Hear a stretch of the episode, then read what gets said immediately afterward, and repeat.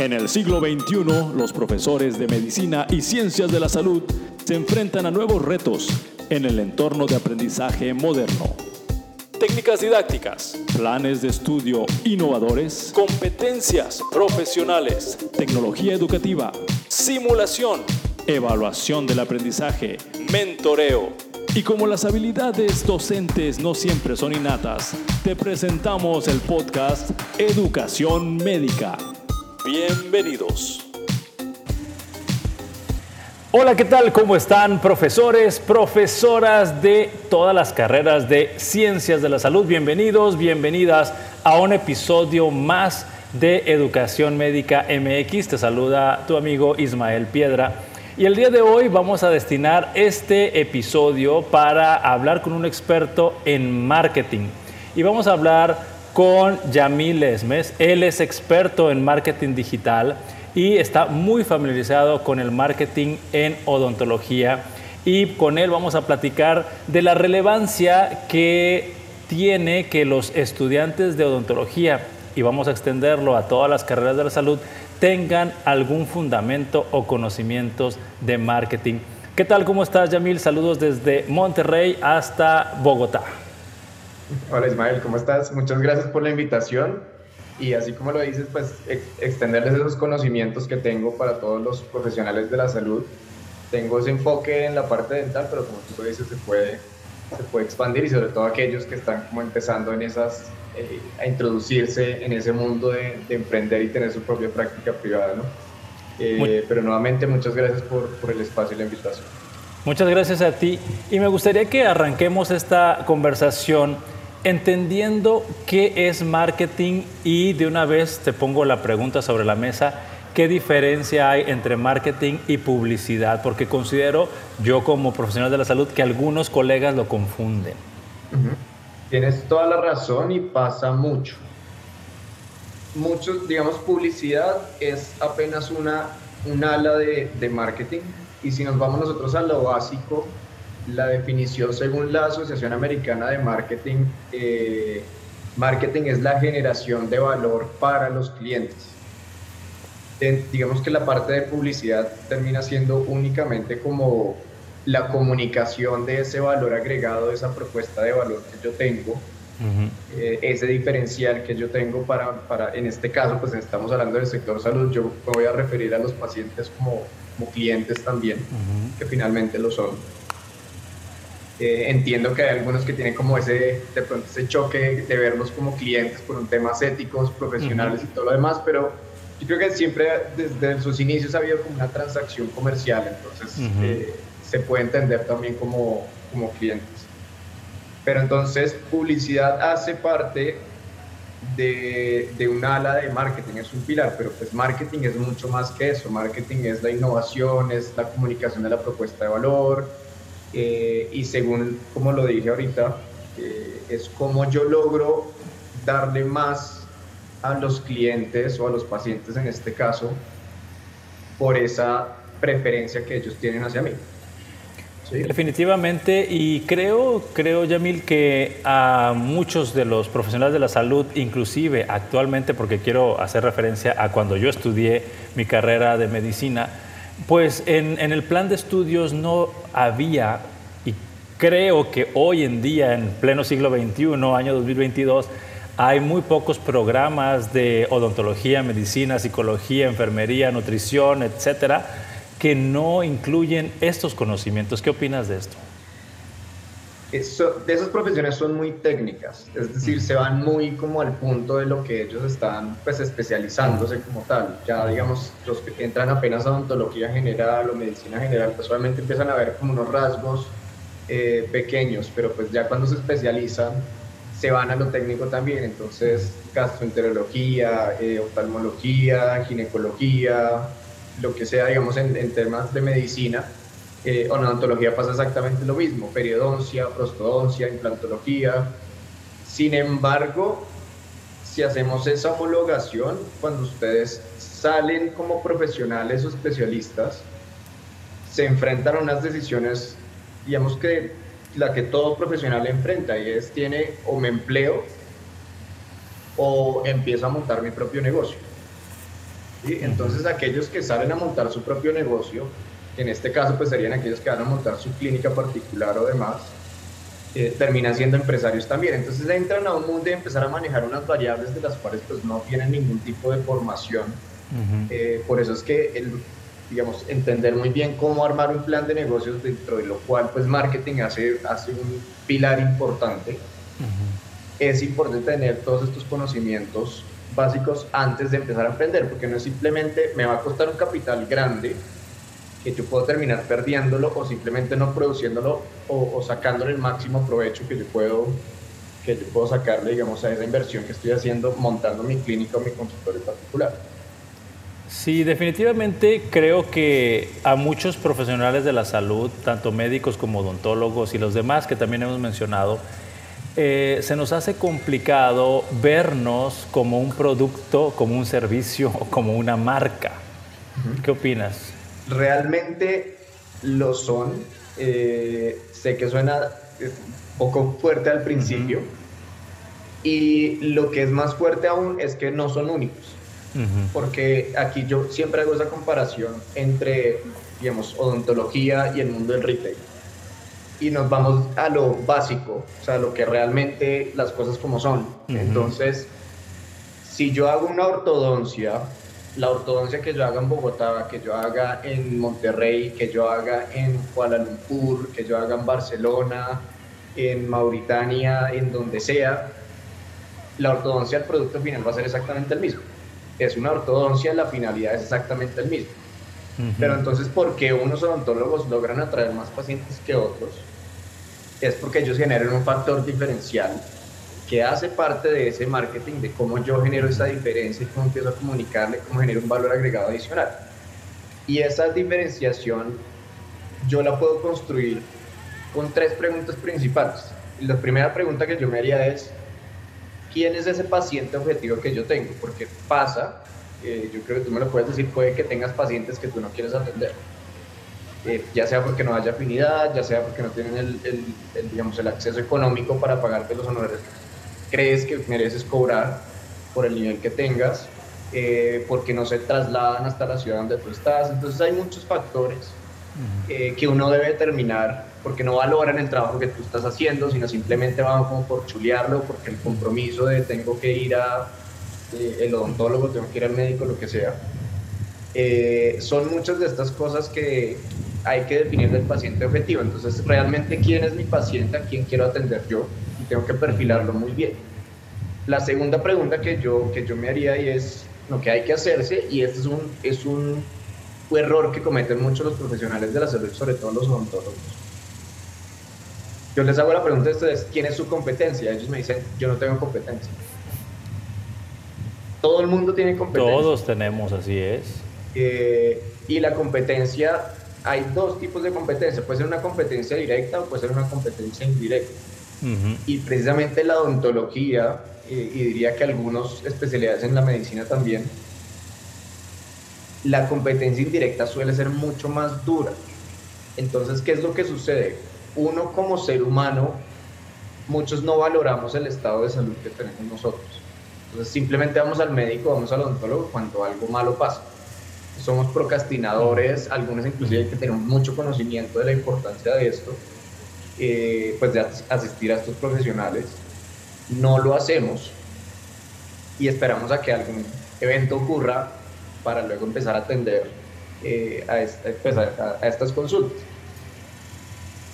Y lo primordial acá, digamos, es entender que el ser humano invierte dinero en cosas que potencialicen su estilo de vida. Entonces yo prefiero irme de viaje a, no sé, a, Grecia eh, y tomarme unas fotos en, en Mykonos o donde sea y ponerlas en redes sociales a pagarle el tratamiento de, eh, de mejorar el estado de la encía en mi boca.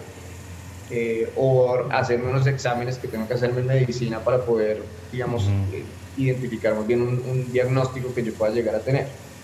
Entonces, mi, el, la competencia del profesional de la salud no es el otro profesional de la salud, sino que termina siendo también las agencias de viaje, eh, aquellos, por ejemplo, Apple inclusive es competencia indirecta porque yo prefiero comprarme el último celular a, pagar el tratamiento. Entonces, esto que dices es competencia indirecta, porque ese concepto es nuevo para mí, porque ahorita que mencionaste, la competencia directa son mis iguales, mis pares, los que ofrecen el mismo servicio que, que, yo ofrezco, y la indirecta es todo lo que está prioritariamente antes que yo. Que podría reemplazarme o, digamos, hay algo que en marketing se maneja que es el share of wallet, pues digamos, qué tanto de mi, de mi flujo de dinero de mi billetera que yo tengo estoy dispuesto a invertir en ciertos rubros, pero pues evidentemente el de salud puede llegar a ser uno mínimo, pero el de, lo que te digo, potencializar el estilo de vida que yo tengo es el que para mí es más importante. Entonces, para mí hace más importante comprarme una casa, una un carro nuevo, lo que sea, o irme de viaje, que en realidad invertir las cosas de salud que realmente pueden ser importantes y prolongan eh, la vida que yo pueda llegar a tener. muy bien. Identificar muy bien la competencia directa y la indirecta. Entonces me gustaría repasar. Llevamos la primera pregunta es saber quién es el tipo de paciente a quien yo quiero prestarle mis servicios, qué características tiene, dónde está y por qué viene a consultar conmigo. Y el segundo es identificar quién es mi competencia directa y la indirecta. Entonces falta la tercera pregunta. Exacto. Y la tercera pregunta es, una vez yo identifico a quién quiero atender yo y que quién es mi competencia, tanto la directa como la indirecta, la directa tengo que identificarla muy bien también, qué están haciendo ellos. Y así es cuando yo empiezo a crear esa propuesta de valor. Entonces la propuesta de valor es qué le puedo ofrecer yo a esos pacientes que yo quiero atender y que no está siendo mi competencia. Ahí me tengo que fijar mucho más en la directa. ¿sí? La indirecta es más como ese argumento que tengo que darle para, oiga, uh prefiérame a mí a preferir Apple o Sony o lo que sea. Eh, pero pues, cuando yo construyo esa propuesta de valor, y ahí puedo utilizar, nos vamos, digamos, al, al tema sobre todo en, en medicina y es la propuesta de valor tiene que estar o debería estar basada en buenas experiencias, sobre todo para la parte de pacientes. Y las buenas experiencias hacen que la variable precio no influya tanto. Entonces, ¿cómo le genero buenas experiencias a los, a los pacientes? Puedo empezar a innovar en ese sector, digamos, en, en, esa área que es de marketing, como innovo en, en, términos de marketing hacia la parte de salud, puedo generar eh, nuevas tácticas o iniciativas que estén relacionadas con el tema del servicio, el servicio que yo estoy ofreciendo. Por ejemplo, yo muestro algunos casos en las, en las charlas que, que doy. En Medellín, aquí hay unos odontólogos pediatras que para los pacientes, los niños que tienen mucha ansiedad, lograron unos permisos con la Secretaría de Salud en donde llevan unos perros de, mm. como de manejo de ansiedad. Obviamente están muy bien entrenados para esto, tienen toda la documentación perfecta, hay que pedirle permiso a las secretarías y todo lo demás, pero pues llevan a sus, a sus perros y pues los niños están jugando con ellos y bajan el nivel de ansiedad que tienen los niños. Paso puede también pasar con los adultos. Servicio es, por ejemplo, en una ciudad como Bogotá, que el tráfico es tenaz, que haya un odontólogo que atiende pacientes extranjeros. Okay. Y él tiene su propio vehículo eh, que los lleva hasta el aeropuerto, los recoge en el aeropuerto, los lleva a la, a la clínica donde les hace su tratamiento y luego los devuelve nuevamente al, al aeropuerto. Y es, y es un vehículo lujoso. Entonces, ¿cómo generar estas, estas experiencias a través de servicios? Entonces, esa sería la propuesta de valor, o sea, el, el, el extra que estás aportando. Es que me, te interrumpo porque me, hiciste pensar ahorita que estabas compartiendo esta tercera pregunta. Eh, y te pongo el ejemplo. Yo como profesional de la salud en la pediatría, todos los pediatras que son mi competencia directa, cuando un niño tiene fiebre, le van a dar paracetamol. todos. Entonces ahí tenemos que pensar con este ejemplo cuál es la propuesta de valor que yo doy además de dar paracetamol. Y en, odontología debe haber sus ejemplos, en psicología los suyos, en nutrición los suyos, porque los nutriólogos pues todos van a dar una dieta, los psicólogos van a dar una terapia, los odontólogos van a hacer algún procedimiento o sí, algún tratamiento y falta esa propuesta de valor. Entonces son tres preguntas iniciales que todo profesional debería aprender, idealmente desde la carrera, ¿no? Exacto. Mira que aquí, y yo les, digamos, los, los, invito, por ejemplo, a que lean mucho sobre factores de psicología, sobre todo en psicología del consumidor. De pronto ahí uno puede empezar a encontrar cuáles son los esos elementos claves que pueden llegar a, detonar, digamos, esos, esos activadores en la cabeza de los pacientes que digan como, oiga, qué chévere, eh, o yo le, le, doy importancia, digamos, a estas cosas en términos de salud, y ahí es cuando el profesional de la salud debería empezar a enfocarse en esos pequeños elementos. Eh, pero siempre es, siempre es importante trabajar y estar pensando en cuál es, cuál es la experiencia, o digamos, cuál es ese camino por el cual tiene que recorrer mi paciente, inclusive desde antes que llegue a la clínica o, a la consulta privada, a través de la, la comunicación que estoy haciendo antes de, eh, porque los pacientes indagan, créanme que ellos saben quiénes son ustedes antes de que lleguen a, que los tengan face to face. Sí, nos googlearon. Exactamente. Entonces, y pues la información de ustedes ya está en las bases de datos médicas, en las clínicas, en las redes sociales.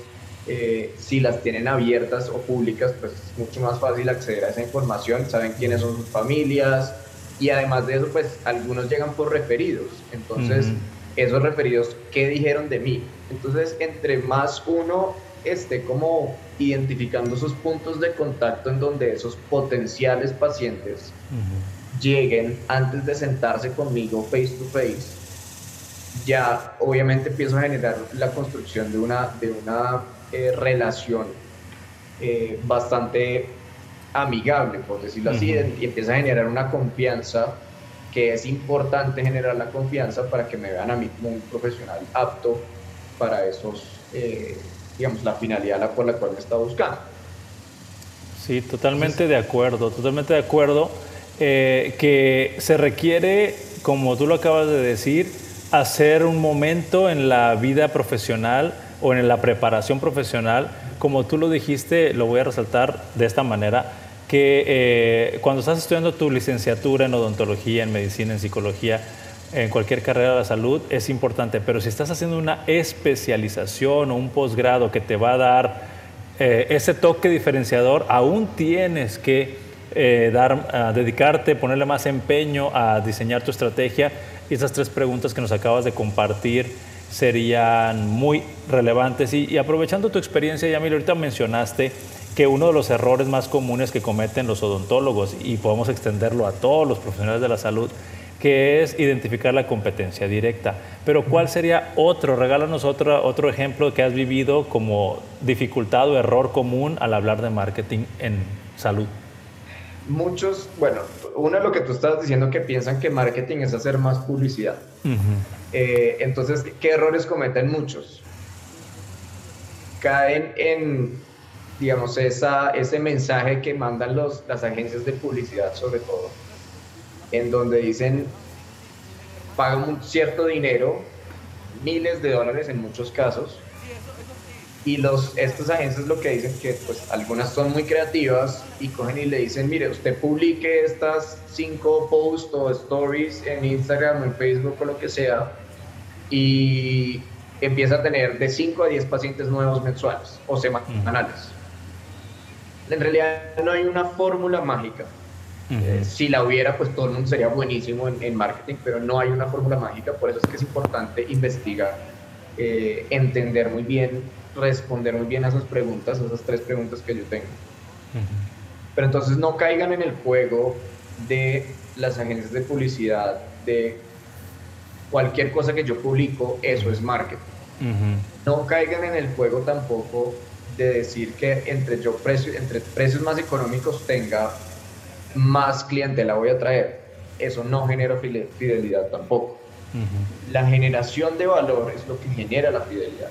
Entonces, ¿cómo yo innovo para generarle más valor a esos pacientes? Entonces, yo puedo innovar, estamos hablando de eso, me faltó otros, otros tres, tres casos.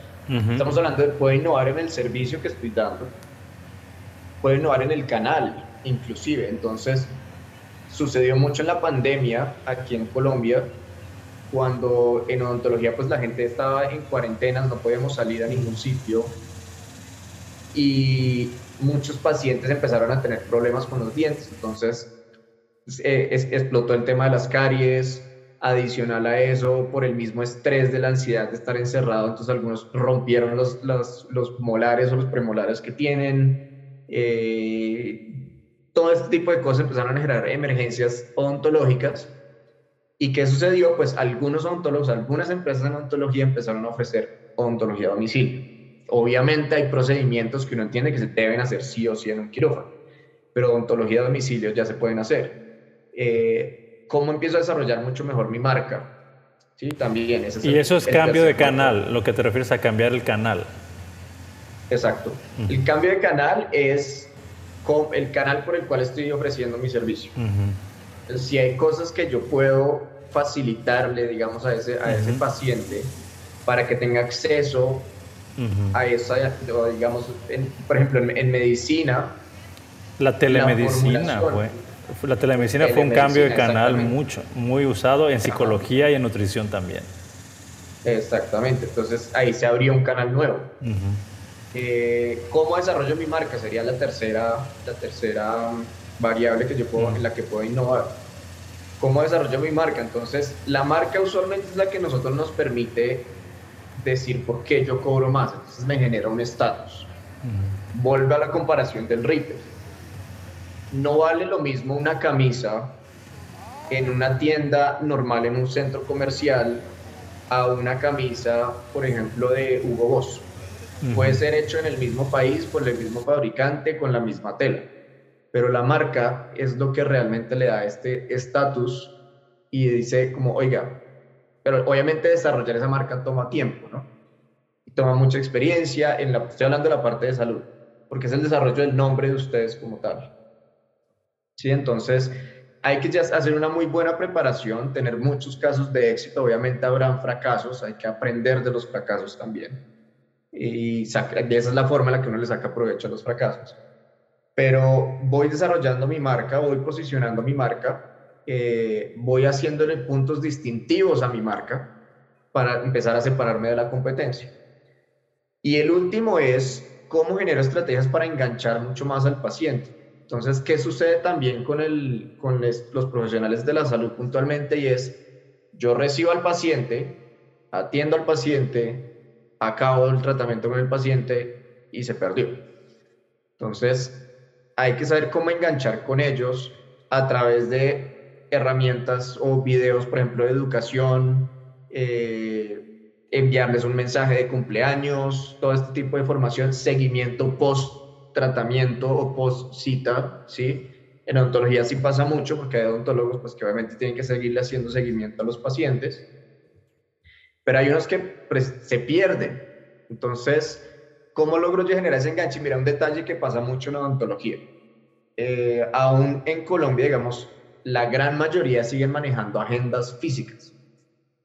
Entonces llega el paciente y le dice al odontólogo como, oiga, estamos en noviembre, el doctor me dijo que, que en cuatro meses o en tres meses volviera para hacer mantenimiento al tratamiento que me estaban haciendo y la auxiliar dice como todavía no tenemos agenda para el otro año. ¿Ustedes quién cree que pueda pasar? Pues al paciente se le olvida, porque volvemos al tema de, de, pues yo no le paro bolas a esos... y al asistente, al asistente también se le olvida llamarla para recordarle. Exactamente. Entonces, el hecho de no tener una agenda, por ejemplo, en este caso digital, pues ya rompo ese enganche que yo estaba teniendo con el paciente. Entonces son, son mínimos detalles que uno debería tener en cuenta para, para generar mejores experiencias. Y mm, esos son como los cuatro canales sobre los cuales está documentado que uno, digamos, innovación en cuanto a marketing, esas son las cuatro formas en las que yo podría innovar para generarle mejor valor a esos pacientes. Sin duda nos has compartido bastantes recomendaciones y pudiéramos hablar de muchas otras. Sin embargo, me gustaría que fuéramos ahorita concluyendo y te voy a poner un reto de en un minuto decirnos cuál es la idea central que quieres que se quede en todos esos profesores, profesoras de, como sabes, de todas las carreras de la salud e inclusive algunos alumnos que nos puedan escuchar a través de, de este podcast. Dale, entonces, en un minuto. Uno, marketing no es solo publicidad. Marketing es mucho más que publicidad. Marketing es cómo yo genero mejores, una mejor propuesta de valor para esos pacientes que yo tengo. Y mejor propuesta de valor puede ser a través de la educación inclusive. Eh, yo puedo educar a través de las comunicaciones, generarle mejores experiencias a esos pacientes que yo quiero atender, experiencias diferenciales, y cuando digo diferenciales, distinto a lo que está haciendo la competencia, directa o indirecta. Y adicional a eso, saber que el marketing no hay que satanizarlo y decir yo no, yo no ofrezco marketing porque yo no soy un producto, eh, como lo estábamos diciendo nosotros ahorita, pero hay que entender que ustedes como profesionales independientes son empresarios y son emprendedores también. Y marketing es una de las variables más importantes que también está documentado, eh, que genera una diferencia entre un negocio exitoso o no exitoso. Entonces, marketing es, es una de las cosas en las que hay que formarse, hay que saber, hay que entender muy bien para poder hacer la diferencia y generar mejores experiencias y mejores resultados en los tratamientos a mis pacientes. Eso creo que en menos de un minuto. Muchas, muchas, muchas gracias, eh, Yamil, por estas recomendaciones. Y por último, me gustaría saber, porque tú eres también conferencista, has compartido estos temas de marketing eh, relacionados a la odontología, y si alguien por alguna razón quisiera contactarte, ¿nos puedes regalar alguna forma de contacto? Claro, eh, yo tengo un Instagram en el cual me pueden escribir, un Instagram profesional que es yamil.lesmes.c. Eh, y también estoy montando una página web, todavía no la tengo lista, porque es yamillesmes.com. Muy bien. Eh, estas serían como las únicas, pero la principal que estoy manejando ahorita es la de, la de Instagram para que puedan, digamos, estar en contacto conmigo si quieren alguna pregunta o una llamada, alguna consulta disponible para, para ustedes. Pues nuevamente muchísimas gracias por el tiempo que nos has regalado y a ustedes, profesores y profesoras, ya saben que hay que desarrollar en nuestros estudiantes nuevas estrategias para que puedan enfrentarse mucho mejor, con más herramientas al mundo laboral una vez que terminan sus estudios profesionales y también hoy hablamos de los estudios de especialización o posgrado. Y bueno, nuevamente los invito a que nos sigan a través de nuestro podcast eh, en Spotify, en Google, en iTunes y en todas las plataformas y también en redes sociales. Nuevamente, Yamil, muchas gracias y nos veremos en el próximo episodio. Muchas gracias, doctor Ismael, por la invitación. Gracias por escucharnos. También puedes seguirnos a través de redes sociales como Facebook, buscándonos como Educación Médica MX y en Instagram como Educación-Médica MX.